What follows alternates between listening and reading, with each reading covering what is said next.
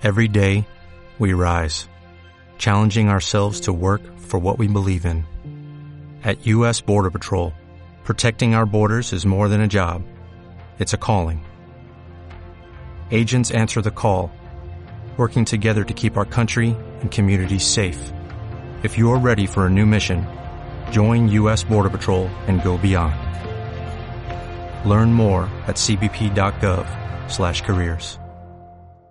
ARC, ARC, Agencia Radiofónica de Comunicación. Después de un largo viaje con maleta y muy cansado de haber sido sacado, golpeado, quizá amenazado por un problema de estado de su tierra fue desterrado por haber sido inculpado por sentirse rechazado. Detrás de aquella foto. Indiferencia y arrogancia eso no es nada extraño es el aeropuerto, la frontera, la migración, los coyotes, también la guardia costera, hasta ladrones de acera que esperan a quien viniera y sin un rumbo siquiera cualquiera se desespera. Detrás de aquella foto. Eso es lo que está pasando en Siria, una guerra civil que tiene millones de muertos y muchos de ellos son los desesperados que quieren llegar a algún país europeo. Que no estamos viendo gente en, en andrajos, digamos, porque no estamos viendo desesperados económicos por llegar a Europa, sino gente está por perder la vida en, en esta guerra civil o a manos de los fundamentalistas de Estado Islámico. Guerra civil en Siria. Lo que no vemos tras la foto del niño muerto a orillas del mar Egeo. Bueno, el, el presidente sirio Bashar al-Assad es un presidente que está hace varios años, es hijo de un expresidente al mismo tiempo. Siria es de esos países en donde la cuestión democrática está puesta en duda, digamos, hace tiempo, eh, pero es sostenido por eh, algunos países importantes y de relevancia como Rusia, por ejemplo. Inde Pomeraniec, escritora y periodista. En el año 2011 aparecieron, recordemos que vino como corolario de lo que fue la primavera árabe, que finalmente, digamos, quedó en, en un hecho histórico, pero que en su momento daba que pensar que podía llegar a haber cambios en todas esas autocracias de, de la región, eh, que había arrancado en Túnez, en Egipto, que fue cuando también vimos la guerra civil en Libia, en donde el, el occidente más próspero y, entre comillas, eh, más democrático, que busca imponer la democracia por la fuerza, en el caso de Estados Unidos y, y la OTAN, en Europa eh, participan, es decir, participan armando a las milicias que en el año 2011 se enfrentaron al gobierno, no quiero decir legítimo porque eh, me cuesta un poco decir legítimo, pero sí al gobierno que estaba, como ocurrió en el caso de, de Gaddafi en Libia, es decir, hay un gobierno instalado y aparecen milicias que desafían a ese gobierno instalado y lo desafían armados por eh, eh, los países, eh, digamos, más ricos e interesados en la región, en el en, en, términos geoestratégicos y en términos de riquezas y en términos de petróleo, son armados por los países occidentales. Ahí arranca esa guerra civil y se complejiza cuando en el año 2013 aparece el verdadero fundamentalismo de Estado Islámico.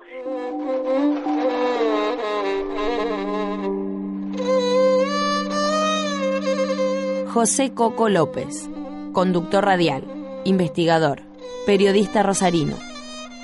Lo que pasa que en un principio Estados Unidos y Europa en general, después del éxito en Libia, decidieron que el próximo país a hacerle lo mismo era Siria.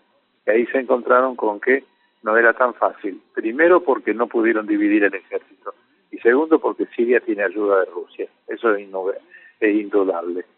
Y entonces se produce una guerra civil en donde el país se desangra, en donde hay ciudades que desaparecen, pero te digo, ante la incapacidad y el equilibrio de fuerza y la incapacidad de las fuerzas opositoras eh, moderadas, como dicen, que tienen apoyo extranjero, se les mete en el medio el ejército islámico que corre a la oposición financiada por Europa y Estados Unidos y ocupa los espacios y ahora la guerra no es entre Assad y los eh, oposición moderada, sino que es entre Assad, el presidente sirio, y el Estado Islámico, que tiene poder también sobre una porción muy importante de Irak y que está armando un territorio dominado por la ley islámica y del cual conocemos acciones que atemorizan y, algunas que son terroríficas, desde las decapitaciones hasta la, la destrucción con explosivos de monumentos históricos y la destrucción de ciudades históricas.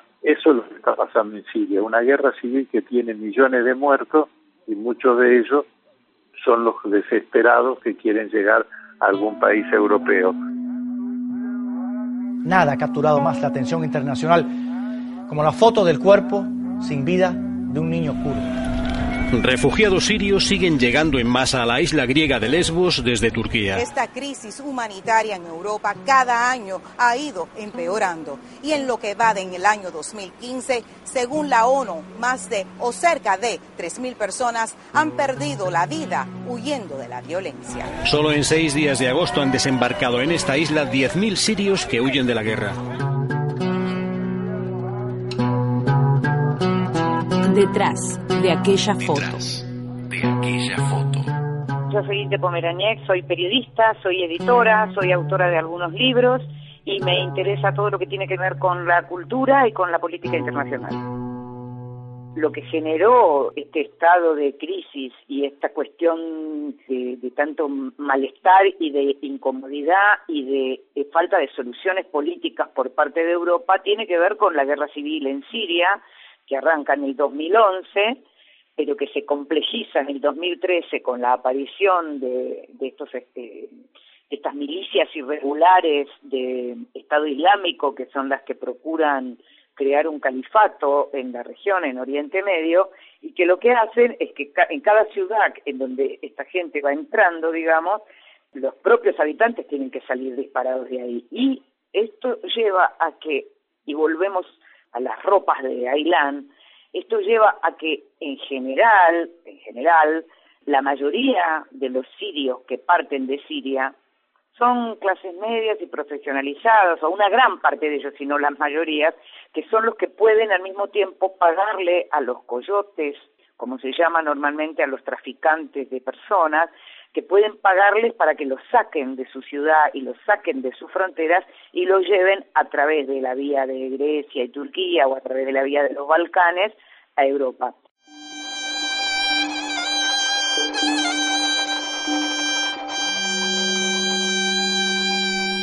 www.arcdigital.blogspot.com